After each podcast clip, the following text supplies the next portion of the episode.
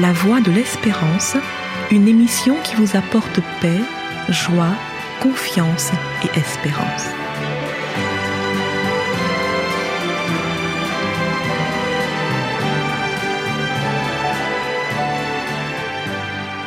Bonjour la Guyane et bonjour à tous depuis la Guyane. Vous entendrez parler de guerre et de bruit de guerre. Cette phrase de Jésus nous est rapportée par l'évangéliste Matthieu au 24e chapitre de son évangile.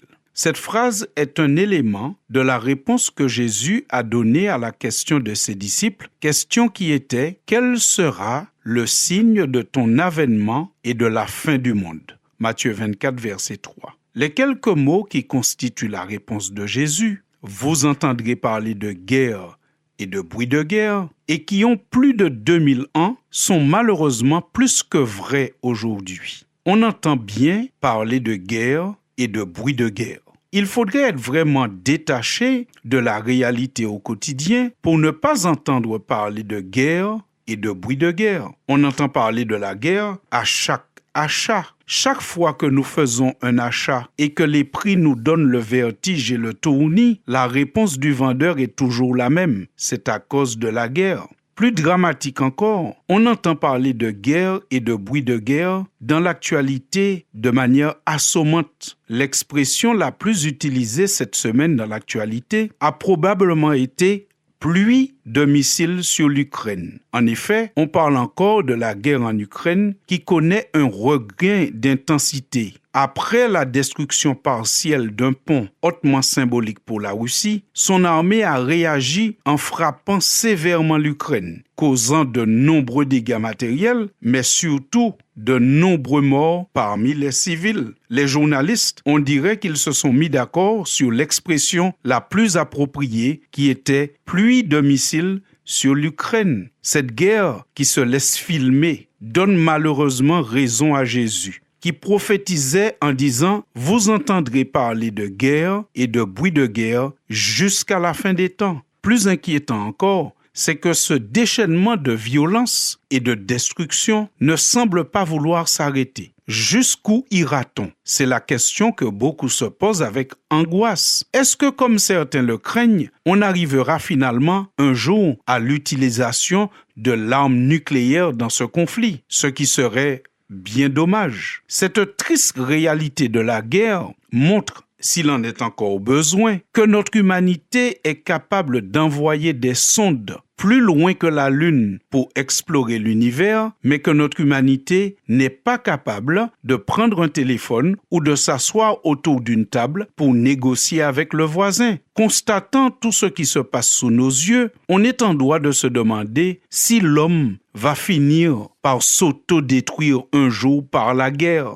Mais il faut lire la déclaration complète de Jésus pour se rassurer. Nous revenons donc à Matthieu 24. Jésus disait, Vous entendrez parler de guerre et de bruit de guerre. Gardez-vous d'être troublés, car il faut que ces choses arrivent, mais ce ne sera pas encore la fin. Fin de citation. La guerre révèle la déchéance du caractère de l'homme, affecté par l'orgueil, et la vanité, mais elle ne sera pas l'instrument de la fin. Ce n'est pas par la guerre qu'arrivera la fin du monde, d'après ce que nous dit Jésus, parce que la guerre s'il est vrai qu'elle révèle la nécessité de la fin, l'humanité est dans une situation insupportable. Il va bien falloir qu'un jour, on décide d'arrêter ces tueries. Dieu s'en chargera.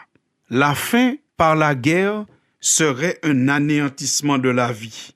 La guerre tue aveuglément. Malgré leur technicité, les bombes ratent parfois leur cible et tombent sur des écoles ou des jardins d'enfants. Il y a aussi ce que les militaires appellent les dégâts collatéraux, c'est-à-dire que parfois la bombe est mal calibrée et elle tue plus que la cible. La fin du monde est une intervention de Dieu, une intervention universelle et ciblée. Jésus nous dit que c'est une intervention universelle dans Luc au chapitre 17 en disant, on vous dira, il est ici, il est là, n'y allez pas, ne courez pas après, car comme l'éclair resplendit et brille d'une extrémité du ciel à l'autre, ainsi sera le Fils de l'homme en son jour. Ce qui signifie que l'apparition du Seigneur Jésus, son retour, sera non seulement glorieux mais visible de tous les hommes, où qu'ils soient sur la surface du globe en même temps. Jésus reviendra pour la fin de ce monde de violence, pour la fin du règne de la terreur, mais ce sera une action ciblée. Il n'y aura pas de dégâts collatéraux, puisque Jésus ajoute dans son explication, toujours dans Luc au chapitre 17, Je vous le dis, en cette nuit-là, de deux personnes qui seront dans un même lit, l'une sera prise et l'autre laissée.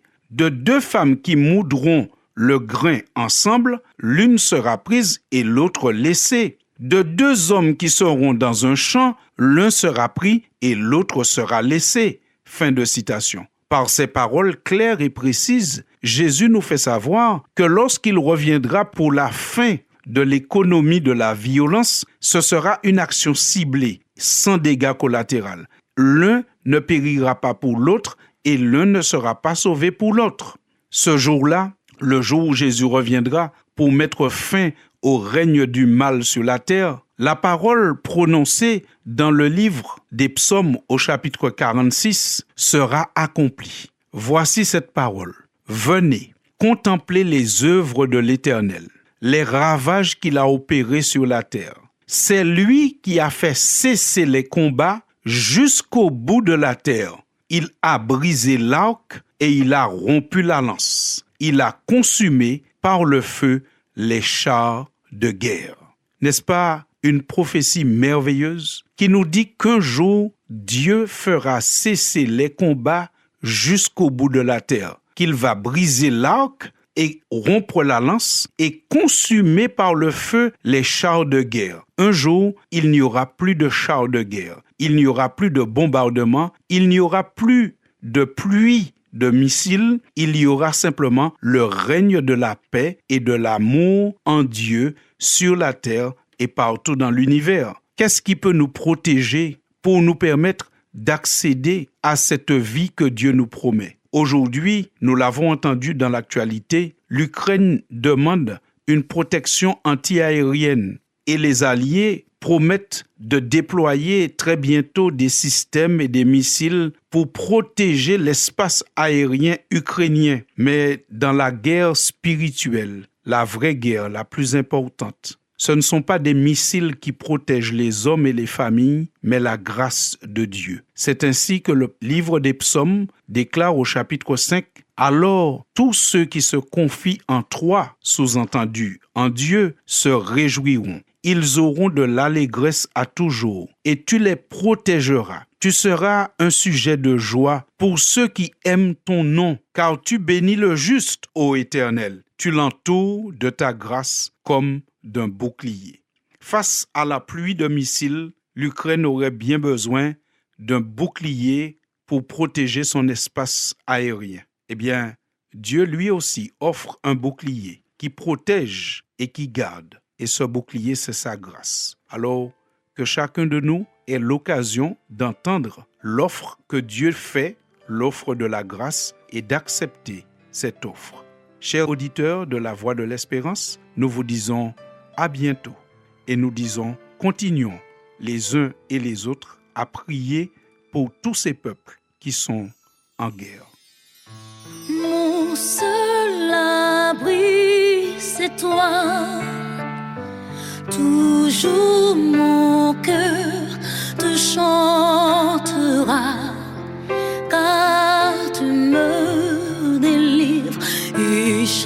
fois que j'ai peur, je m'appuie sur